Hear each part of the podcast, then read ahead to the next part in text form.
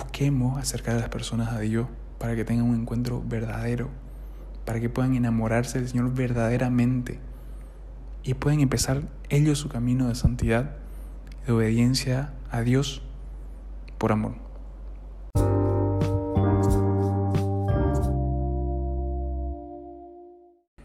Paz y bien, sean todos ustedes bienvenidos a Fuego que enciende otros fuegos, el podcast. Quiero empezar diciendo que estoy muy alegre, muy contento, muy feliz. El hecho mismo de que yo esté aquí sentado grabando un episodio más, no tienen idea la alegría que significa eso para mi vida. Estar aquí, que ustedes me pueden escuchar, poder compartir, poder compartir palabras de Dios, una conversación de Dios siempre es bueno. Siempre, siempre sale algo bueno, algo que uno no espera. Entonces estoy muy feliz. Por otra parte, yo no puedo hacerme el, el, bueno, vamos a hablar de... O sea, sí me perdí un tiempo, ¿no? Y muchos de ustedes me lo, me lo dijeron como que, ¿qué pasa? ¿Por qué no estás grabando? ¿Por qué no? Oye, ¿cuándo vas a grabar? Muchas personas me lo dijeron. Entonces tampoco puedo hacerme aquí el que no pasó nada. Y, y la verdad es que me perdí porque no tenía mucho tiempo entre la universidad y ciertas cosas no tenía mucho tiempo para poder grabar el podcast. Pero adivinen qué. Esa es una excusa en la cual yo me camuflé esta semana. Porque sí, todas estas semanas estuve diciendo, no, no tengo tiempo, no tengo tiempo, pero cuando me lo pregunté en serio, dije que es una gran excusa en la que yo me estoy mintiendo. La anterior vez ya se los había dicho que yo no tenía, que no tuve tiempo, pero esa vez sí fue verdad, porque estuve haciendo muchísimas cosas para Semana Santa y así. Pero esta vez era un camufle me estaba camuflando en una gran mentira. Y, y, guárdense esta palabra, gran mentira, porque después lo voy a explicar un poquito mejor. Entonces dije, bueno, vamos a buscar la respuesta sincera al por qué yo no grabé. Y esa respuesta sincera, por más de que cueste encontrarla y duela un poquito, yo, yo les debo sinceridad a ustedes si es que de verdad quiero ayudarme a mí y ayudarlos a ustedes a, a impulsarnos a la santidad. Porque si yo aquí muestro un personaje ficticio, un Osvaldo que no tiene problema, un Osvaldo que, que todo el momento está con el ánimo al, al 100 y por eso es que yo, yo estoy grabando un podcast, ustedes van a decir, ah, miércoles, me es complicado, ¿no? Este, seguir ese camino de santidad, porque es un camino claramente ficticio. Entonces yo dije, bueno, al encontrar esa verdad que me va a doler un poquito, yo tengo que compartirla porque muchos se van a sentir más identificados con las cosas que a mí me cuestan que con las que no. Entonces busqué esa, esa, esa respuesta sincera y encontré dos. Una, que era que no estaba en condiciones de, de grabar el podcast, un episodio, de poder compartirles algo que en ese momento, en este tiempo de mi vida, esta semana, yo no estaba pudiendo vivir. Algo que, que a mí me estaba costando costando llevar. Uno no puede dar lo que no tiene. Entonces yo necesitaba, me había enfocado tanto en cosas, cosas externas, en, cosas visibles, cosas externas, en hacer tantas. Y uno a veces se olvida, ¿no? Del interior, del, del silencio, de, la reflexión personal. Había estado con muchas personas, había compartido mucho, bueno, con muchas no, porque tiempo de, pandemia no se puede, pero sí había compartido quizás mucho de Dios o qué sé yo, pero de una forma externa. Y me olvidé de, ese interno, del silencio, de mi oración personal. Esa, esa parte estaba un poco olvidada. Entonces me ganó un desánimo, me ganó un desánimo porque no estaba en condiciones. Y, y hubo un día incluso en el que yo iba a grabar el podcast y me senté y digo, a ver Osvaldo, ¿por qué vas a grabar? Quiero encontrar una respuesta al por qué vas a grabar. Y mi respuesta fue mm, porque ya pasaron varias semanas y porque debo. Y dije, wow, no, no vas a grabar nada, Vidia, porque si es porque debo, estamos mal y, no va para ninguna parte este episodio, ni el podcast en general, si, si voy a empezar a grabar porque debo, como que una obligación, como un deber. Y, y yo no estaba en un buen viviendo lo que, lo que les iba a tratar de decir. Entonces yo no podía hacer eso. Y segundo, la segunda respuesta dolorosita ahí que encontré fue que yo no estaba, estaba con un desánimo, tenía muy pocas ganas de hacer las cosas. Y, y todo eso se camufló en la gran mentira del no tengo tiempo. ¿Sí? Y, y por qué le digo que, que, esto puede que les ayude mucho más que, que el personaje ficticio? Porque yo sé que a ustedes como jóvenes, porque son idénticos a mí, somos muy iguales todos, el desánimo muchas veces nos gana, el desánimo muchas veces llega y cuesta sacudirnos y hacer que se vaya. Y a, mí fue lo que me pasó esta semana y, se lo digo, no así como que Ay, soy un sinvergüenza y se lo voy a decir, no, pero se lo digo porque, porque sé que nos pasa. Lo importante es saber que en ese desánimo no, no, no, no se acaba todo. Hay muchas personas que les llega el desánimo y, uy, y bajan y bajan y bajan y no vuelven más. No, yo perdieron el hilo y, y listo, se acabó. Pero en estos desánimos que, que hay y que van a haber siempre, no solo para nosotros como jóvenes, para los religiosos, para el sacerdote, para la hermana, van a existir siempre. Hay que encontrar ahí la, la, la perseverancia y el seguir caminando. Y ahorita les voy a dar un, ejemplo hermosísimo de seguir caminando a pesar de los, a pesar de los desánimos. La anterior semana toqué en misa en la mañana y justo los sacerdotes de María Auxiliadora estaban de retiro. Entonces solo había un sacerdote y él generalmente, el padre Francisco, una persona bastante mayor, es el que confiesa. Yo había escuchado una misa de él en mi vida, solo una, el año pasado cuando fue virtual y quedé fascinado. Pero yo, yo vi todo desde el, desde el lugar donde estaba con mi guitarra, vi como el sacristán agarra y le dice al padre como que no, no va a confesar, no hay quien dé la misa, usted padre la va a dar más o menos. Y él se sorprendió y, dejó sus cositas y fue y se preparó para dar la misa. Y la empezó la dio, la celebró. Entonces en el momento de la comunión, antes de la comunión, él empieza a hablar de cosas un poco extrañas, ¿no? Porque yo no lo entendía como que, ¿por qué lo dirá, no? Empezó a hablar de magnitudes muy grande. Empezó a hablar de, del tamaño de las galaxias, de la velocidad de la luz, que, que la, la, velocidad de la luz, cuántas vueltas le daba al planeta en, en un tiempo determinado. Que, y empezó a hablar así. Uno, ¿Cuánto habrá hablado de eso? Unos tres minutos así, pero de distancia inimaginable, ¿ok? Y todo esto lo usó para hacer referencia como que eso no es nada comparado con la magnitud de Dios y de su amor. Y en el momento en que este sacerdote, yo no quiero ponerle una edad ya, pero para que ustedes más o menos se imaginen, pongámosle que tiene, no sé, 85 años, pongámosle. Ese sacerdote al momento de decir eso, que la magnitud de Dios era tan grande y, su amor era mucho más gigante que todo lo que nos pudiésemos imaginar, a él se le quebró la voz. Y, y obviamente a mí se me pusieron los pelos de punta de ver que una persona tan mayor, que seguramente ha celebrado miles de misas, que tiene quizás 60, 50 años de sacerdote, que quizás lleva una rutina en muchas de las cosas que hace, por amor a Dios, y que se emocione como si fuese la primera misa que está celebrando, que en un, por más que hayan sido 5 segundos, se le quiebre la voz fue un impacto muy grande eso en mi vida. Y yo estaba en el momento de desánimo y que no tenía muchas ganas de hacer las cosas y me camuflaba en el no tengo tiempo. Y dije, o sea, wow, él con, con esa rutina, con esa edad con esa emoción y yo aquí con 21 años desanimado, dije, ¿por cuántos desánimos el, el padre habrá pasado? Posiblemente 500 más desánimos que yo. Probablemente.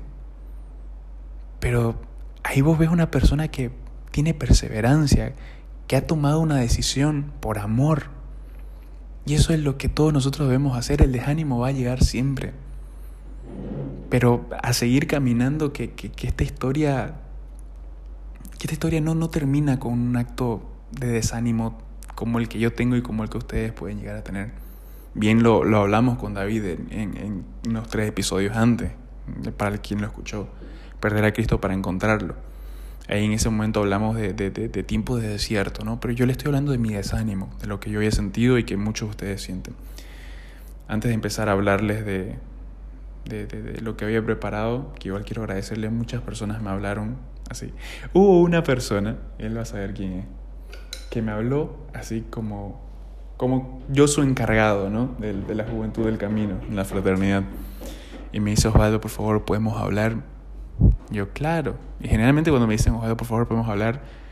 Eh, es porque yo, yo lo, lo, voy a tratar de encontrar la forma de ayudarlo, ¿no? Fue muy original, ¿cierto? Porque podemos hablar, por favor, este, tal día, tal hora. Listo, dale, te llamo. ¿Qué? Me llama, todo. Yo, ¿cómo estás? Ahí esperando como que, a ver, señor, ayúdame, ¿en qué lo puedo ayudar? ¿De qué forma lo puedo ayudar? Y el R me dice, te llamé para que vos me digas qué te pasa. y yo, ¿qué? Ajá, ¿estás bien? ¿Estás todo bien? Me dice yo, sí, más o menos le comenté un poquito de esto que le estoy diciendo, pero no, la verdad que gracias, la verdad que Dios da esas, esas señales así. A él ya, ya, ya unas cinco personas más que me lo preguntaron. Así que no, Dios se pasa con sus detalles y a mis hermanos yo los amo como no tienen idea. Ahora sí, vamos a entrarnos un poquito en el tema. Entonces yo quería hablar un poquito de, de la salvación en Jesús. No la salvación con Jesús, puede que suene un poco raro, pero la salvación en Jesús. ¿De qué nos salva el Señor? ¿Sí? Nosotros sabemos, todos nosotros, iba a decir como jóvenes, pero viendo las estadísticas de Spotify, escucha gente de todas las edades, así que nosotros sabemos que Dios nos ama. Yo sé que Dios me ama. El pecado me lo impide, me impide, me impide acercarme a Él. Nosotros somos, yo me considero a veces muy incapaz en todo lo que soy de acercarme a Dios porque me, me, intento acercar a él, me intento acercar a él, me tropiezo, me alejo, eh, hasta le llego a dar la espalda. Clarísimo ejemplo es todo lo que yo les acabo de decir hace un momento. Y, y somos incapaces de nosotros mismos, de por nuestras propias fuerzas, de nuestra humanidad, de nuestras debilidades, llegar a Dios. Lo hermoso del Señor es que en su misericordia Él viene a nuestro encuentro de una forma perfecta, amorosa y misericordiosa. Cuando hablamos de, de, salvación en Jesús, que nosotros a veces vemos un, un, mundo en el que cada vez hay mayor odio a la iglesia. Eh, aquí yo les voy a hablar con, con mis palabras. Ya les dije, yo no les voy a crear un personaje ficticio. Para el mundo de ese odio a la iglesia que nosotros vemos, la iglesia, la iglesia jode, la iglesia no deja divertirse, la iglesia oprime, la iglesia es un montón de cosas. La iglesia te, te, enseña a odiar a las personas que no piensan como nosotros y un montón de cosas que vos ves, que nosotros vemos diariamente. Y pareciera, ¿no? Muchas veces que vemos un mundo en pedazos, que se va cayendo. Y ahí nació una pregunta, ¿no? ¿Y de, de qué nos salvó? ¿De qué nos salvó el Señor? ¿De qué nos salva? Y muchas, muchas personas se llegan a hacer estas preguntas. Muchas personas llegan a decir, yo necesito la salvación, necesito que me salve. ¿De qué me va a salvar? Y yo quiero hablarles de la salvación del pecado. Una salvación que está todo el tiempo ahí a nuestra disposición y, y es el Señor salvándonos todo momento. Y nosotros en, nuestro, en nuestra libertad somos los que vamos a... No voy a decir ayudar al Señor, ¿no? Porque sería, sería muy, muy osado pero nosotros vamos a, a permitir que, que, que, que, se pueda manifestar la salvación de Dios en nuestra vida, de liberarnos del pecado, de darnos una libertad para vivir en plenitud, como, como jóvenes, en el matrimonio, en la vocación a la que hayamos sido llamados. Entonces Dios nos ama muchísimo y el pecado nos lo impide. El pecado nos impide que nosotros nos podamos acercar al Señor, como me pasa a mí, como te pasa a vos.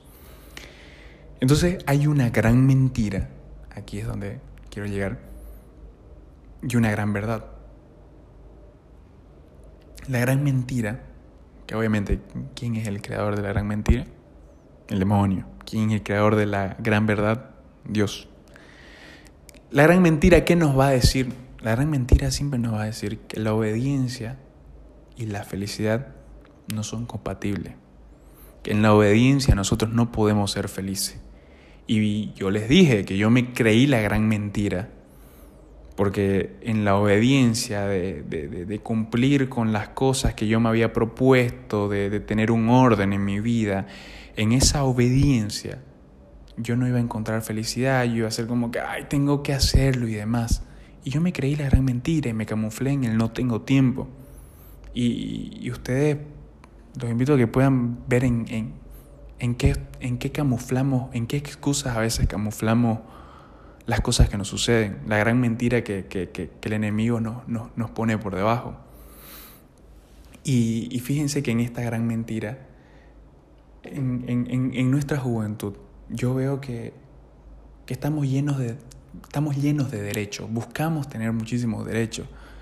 Yo veo que el otro está haciendo algo, por más que no sea bueno, o mi hermano de comunidad está haciendo algo que, que, quizás no es bueno, pero... Ah, yo tengo derecho también a hacer lo mismo. Yo tengo derecho a esto otro. Mira, si él hizo eso. Y así, estoy hablando de cosas muy personales, ya muy de, de cosas pequeñitas, pero cosas pequeñitas que son como una bola de nieve, que se van haciendo cada vez más y más y más y más grande. El otro lo hace, entonces por ende yo tengo derecho a... Y en esa bola de nieve que yo les digo, se vuelve una humanidad súper arrogante. Yo pienso que como jóvenes, o sea, viendo todo lo que sucede hoy en día, de personas que están dentro de la iglesia y las que no están, yo veo una humanidad arrogante, una humanidad que nos hemos llenado de derechos, pero que nos hemos olvidado muchas veces de, la, de los deberes. Y entonces cuando hay una humanidad arrogante, una juventud arrogante, matrimonios arrogantes, parejas arrogantes, solo importo el yo. E-, ese círculo ahí pequeñísimo, solo importo yo. Y ahí es donde entran muchas cosas, entra el, ya la bola de nieve se hace más grande y vamos entrando en temas más profundos, entre el aborto, la eutanasia, todo lo que a mí me estorba, yo lo aparto. ¿Y por qué yo mencionaba parejas arrogantes, matrimonios arrogantes, y, no solo una persona como individual? Porque en una pareja arrogante, llena de derechos, que porque el otro lo hace, yo lo puedo hacer, una pareja arrogante que, que no desea un hijo, tiene la solución del aborto porque tiene derecho a, supuestamente. Y así podemos ir encontrando miles de ejemplos, pero que yo no, no, no me voy a meter a detalle. Y, y vemos que toda esta bola de nieve al final de los derechos excesivos que nos presenta la gran mentira, encuentra muerte, destrucción, eh, ataca a la familia, ataca la obra de Dios ataca a la mujer. Yo veo yo un ataque a la mujer que yo, yo no lo puedo creer. Yo, yo muchas veces me pongo muy triste con eso porque todos estos ataques ya son no son de hoy día. O sea, siempre hubieron. Y siempre el enemigo atacó lo mismo, la familia, la obra de Dios, la mujer. Pero en estos tiempos es, es un poco escandaloso ver ver cómo la mujer está siendo atacada. ¿Y por qué? Bueno, se, ataca a la familia, que es el núcleo de ahí. Nosotros sabemos que salen muchísimos problemas. Se ataca a la obra de Dios y así. Y especialmente la mujer. ¿Por qué? Porque la mujer tiene cosas que nosotros los varones no. Tiene una sensibilidad, tiene una ternura, tiene una capacidad de dar vida natural que nosotros los hombres no tenemos. Entonces, si el enemigo se enfoca en destruir la familia y en destruir la familia se enfoca más profundamente en destruir la mujer, se me hace que ahí, ahí es como cuando él se siente ganador. ¿Y, y, cómo sabemos que, que, va destruyendo a la mujer? Vámonos a casos extremos y después vamos a ir a casos más, más, más, más, más personales. Casos extremos, nosotros vemos los movimientos feministas radicales, todas las manifestaciones que hacen, todo el, desconocer la naturaleza de la mujer, el, manifestarse en contra de, de, todo lo que la mujer trae naturalmente con, con el hecho mismo de ser mujer. Y, y, miles de ataques así, eso, eso de una forma más yéndonos al, al extremo. Y ya, nosotros aquí en la iglesia o los que me escuchan pueden decir, sí, no pasa eso allá. Y a las chicas que están escuchando el podcast, yo les pregunto, ¿y no creen que el hecho de, de la dependencia emocional que muchas veces existe, existe obviamente en el hombre y en la mujer, pero en la mujer un poquito más, la dependencia emocional que existe a alguien que, que, les hace daño, alguien que, que las menosprecia, alguien por el cual están sufriendo todo el tiempo y, no saben por qué no pueden terminar con eso. ¿Ustedes no creen que es un, un ataque súper, hiper camuflado de la gran mentira, del no saber reconocer quizás el amor al cual están llamadas, el amor al cual, el cual merecen, el tipo de trato que merecen de parte de, un chico. Y esto muchas veces pasa porque, y, yo se lo digo a, mis amistades, o sea, sucede muchas veces por, por, por creernos el papel de superhéroes, ¿no? Eh, yo conozco a alguien fuera de la iglesia y, y entro en una relación y... porque le digo superhéroe, ¿no? Porque dice, se golpea en el pecho, ¿no? Y yo lo voy a convertir. Yo voy a hacer que sea un hombre de Dios. Yo voy a hacer que sea una mujer de Dios. Yo voy a hacer que conozca a Dios y... Sucede muchísimo, muchísimo. Y vos, mujer que estás escuchando este podcast, cuidado, alerta, ahí también ataca el enemigo a la mujer. No quería no mencionar esto porque lo he vivido en tantas, en tantas ocasiones, lo he visto. Y me ha dolido como si yo estuviese involucrado en el tema, me ha dolido. Que no quería no mencionarlo. Bueno, ¿qué sucede cuando nosotros nos creemos la gran mentira? Bueno, caemos en muchísimas más cosas, y esta gran mentira al final de cuentas, jóvenes, no, no, nos dejase, nos desecha. Una vez que ya cumplió, listo, nos tira, nos olvida. Y nos vamos manchando de ese, de ese barro que se va haciendo más espeso. Pero bueno, al final de cuentas, no quiero hacer una historia trágica aquí. Yo estuve metido en ese barro cantidad de veces yo me creí la gran mentira muchísimas veces y por tonto, porque al final de cuentas las tentaciones terminan siendo las mismas. Yo me imagino al enemigo trayéndome un postre envenenado, así un postre ahí. Me lo comí, caí en la gran mentira, listo, me volví a levantar. De ahí volvió con el mismo postre que le había sacado una cereza y le metió una frutilla. Y yo, ah, es distinto. Y me lo volví a creer. He estado en ese barro muchísimas veces. Y aquí que es lo hermoso, que aquí entra la gran verdad. La gran verdad de Dios que tiene un rostro verdadero de misericordia. Un rostro verdadero de misericordia y se renueva siempre. Y eso es algo precioso que cuando podemos eh, o, leer el, escuchar el Evangelio en la misa o leer las citas bíblicas, no sé si les ha pasado muchas veces de reconocernos, decir, ay, mira, yo soy ese, ese del cual están hablando. Mm, mira, yo soy el de ahí. O sea, son tiempos tan lejanos, pero que se adaptan tanto los mensajes. Solamente con reflexionar un poquito lo podemos adaptar tanto a nuestra vida que la palabra siempre se hace nueva, siempre se va renovando. Entonces la gran verdad tiene un rostro de misericordia, tiene un amor inmenso para aquel que no lo merece. Y no lo estoy diciendo como que apuntando a la persona que cayó en el barro. Amor al que no lo merece, porque creo que ninguno de nosotros merece el amor de Dios. No creo que nadie, ninguno de nosotros tengamos el valor de decir yo, yo merezco el amor de Dios. Por todas las cosas que hacemos, grandes, pequeñas, por todas las, las veces que le hemos dado la espalda. Nos da un amor para el que no lo merece, pero que sí lo necesitamos. Y ahí entramos, sí, todos en esa bolsa. Todos necesitamos del amor de Dios. Y cuando entramos en esta gran verdad, existe una restauración de la comunión hermosa, preciosa, porque la gran mentira ha creado extremos desfigurados eh, en Dios, tanto las personas que, que creen que, que, Dios es un tirano y existen en, el otro extremo las personas que creen que Dios no existe.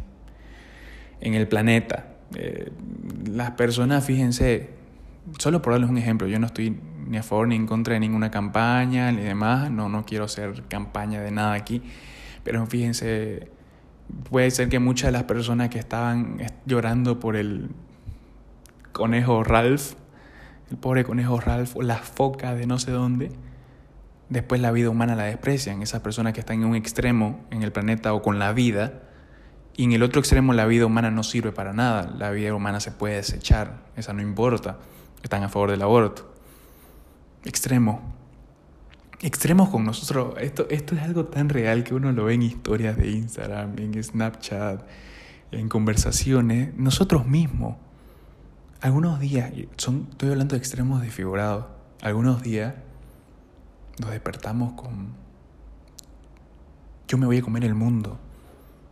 Yo, yo voy a ser una persona súper exitosa, yo voy a ser el CEO de, de mi empresa, independientemente de la carrera que estés estudiando. Yo voy a ser el mejor odontólogo de esta ciudad. Yo voy a ser el mejor arquitecto de esta ciudad. Y lo digo porque lo he escuchado. Y una semana después vos te cruzas a la persona y le decís, ¿qué pasó, no? No quiero vivir. esta vida me está acabando. Señor, por favor, llévame. Innumerables cosas así. Y quizás lo que me pasa a mí también, un extremo desfigurado por la gran mentira. yo estoy aquí y puedo estar un día metido en todas las cosas de la, de la iglesia y mi servicio, y el otro día no, es que no creo en nada. Son extremos desfigurados que nos vamos creyendo por la gran mentira. Entonces Dios viene a hacer una restauración de nuestra comunión, no solo con Él, sino con todo nuestro entorno. Y ahí podemos disfrutar un poquito del reino de Dios, un reino de Dios donde el Padre, Dios es Padre, es Rey, y donde existe una obediencia por amor. No una obediencia porque todo lo que se nos diga quizás nos vaya a gustar. Una obediencia por amor, que probablemente en el momento no traiga alegría o un momento de diversión. Que hay que saber separar muy bien la, la alegría, la diversión de la verdadera felicidad. Puede ser que yo en este momento haya podido estar jugando play, haya estado, no sé, haciendo cualquier cosa, que me haya dado un momento de alegría, de diversión. Pero no se compara la, eso a la felicidad que yo voy a sentir al saber que dos, tres personas lo que estoy diciendo les ayudó, se pudieron sentir identificadas. Somos pecadores redimidos todo, todo el tiempo. Y el Señor nos salva del pecado. ¿Por qué? Porque Él nos da la libertad todo momento para poder decirle que no a la gran mentira. Y ser libres de tomar la decisión de seguir su gran verdad y seguir ese rostro de misericordia. Y Dios nos capacita para no pecar más. Nosotros podemos elegir la gran verdad si queremos. Si no queremos, no. Nadie, nadie está obligado a nada. A nada. San Alfonso María Ligorio decía, Señor, ¿cuándo llegará el día en que no te podré ofender más? San Alfonso María de Ligorio es un santo, un converso. Porque no nos creamos el cuento de que los santos ya nacieron santos. Los santos son personas como vos, como yo, y que lo he dicho miles de veces, que tuvieron muchas luchas, que tienen muchas luchas, luchas como vos las tenés. Pecadores redimidos, son conversos. Entonces, ánimo, yo, no, yo nos invito a que todo el tiempo podamos, podamos decidirnos por la gran verdad que podamos ser astutos y ver cuál es la gran verdad y no tragarnos esa gran mentira que, que, es llamativa, sí, pero que al fin de cuentas sabemos dónde estamos propensos a caer en eso. Somos muy conscientes de dónde podemos caer en la gran mentira y aún así caemos. Hablo por mi persona. Yo digo, me considero tan inteligente, pero es tan burro, digo, tan burro tan sonso. Seamos astutos. No, no, no, no juguemos con nuestra vida San Alfonso María Ligorio decía, gracias Señor por todas aquellas noches que dormí en pecado y no me llamaste. Y yo me pongo a pensar, ¿cuántas noches de mi vida, en mis 21 años, yo dormí en pecado? Gracias Señor porque no me llamaste. De haber sido porque no todo el tiempo estuve bien o no todo el tiempo estuve cercano a la iglesia. Yo a pensar que las noches en las que dormí en pecado fueron más que en las que dormí en gracia. Y ahora que lo sé, ahora que, que, que, que tengo una conciencia un poco más clara de la gran verdad, espero que poder dormir con la conciencia tranquila, que podamos todos nosotros dormir con la conciencia tranquila y no juguemos a ser dioses. Porque les digo esto, con esto termino. Porque muchas veces nosotros cuando invitamos a una persona o tratamos de acercar a una persona a Dios, tenemos que hacerlo para que la persona se enamore y tenga un encuentro verdadero con nuestro Señor. Y que en ese amor pueda encontrar la obediencia por amor, la felicidad, su santidad. Eso es lo único en lo que nosotros deberíamos pensar. ¿Qué nos sucede? Voy a darles dos ejemplos. Los papás, bueno, mandan al hijo a un retiro. El hijo que hace ocho y media, mandan un hijo a un retiro. Lo pasa es que el hijo en el retiro conoció a Dios, enamoró, quiere ser religioso y ellos, ¿qué? Escándalo, ¿no? ¿Qué? ¿Qué te pasa? ¿Cómo pues? ¿Qué pasaba en la cabeza de esos padres quizá? Cuidado, ¿no? Si hay padres escuchando. Si, si, si llevan a su hijo a un retiro, en este caso, para que tenga un encuentro verdadero de amor con el Señor, para que pueda encontrar la felicidad en la obediencia a Él. Pero hay, muchos padres que envían a sus hijos a un retiro solo para que el hijo vuelva y tienda la cama, para que el hijo vuelva y sea un poco más responsable en sus tareas, para que el hijo vuelva y ayude un poco más en la casa. No para que tengan, muchas veces no pensamos en el encuentro verdadero con Dios de la persona a la cual queremos acercar. Y me pasa, ahora un ejemplo contrario. ¿Cuántas veces yo invité a amigos míos, familiares míos, a la fraternidad del camino, al retiro, rescátame que nosotros hacemos? Y no se me pasó por la cabeza el porque quiero que tengan un encuentro verdadero con Dios. En el caso de mis padres, cuando los invité fue porque quizá quería que me entiendan un poco más porque yo a veces salía tanto. O, o, o por qué iba a una pastoral que era de 8 a 10 y volvía a las 12. Porque tenía que limpiar o qué sé yo, para que me entiendan más. Y me pasó. Y, y, y cuántos chicos han invitado a sus amigos, igual para que los puedan entender, para que estén en ese mismo círculo, para que Dios nos haga el favorcito busquemos acercar a las personas a Dios para que tengan un encuentro verdadero, para que puedan enamorarse del Señor verdaderamente y puedan empezar ellos su camino de santidad, de obediencia a Dios por amor. El Señor nos salva en todo momento. No nos salvó solo en su muerte. Nos salvó con su encarnación, nos salvó con su muerte en la cruz y nos salvó con su resurrección. Y nos salva todo el tiempo.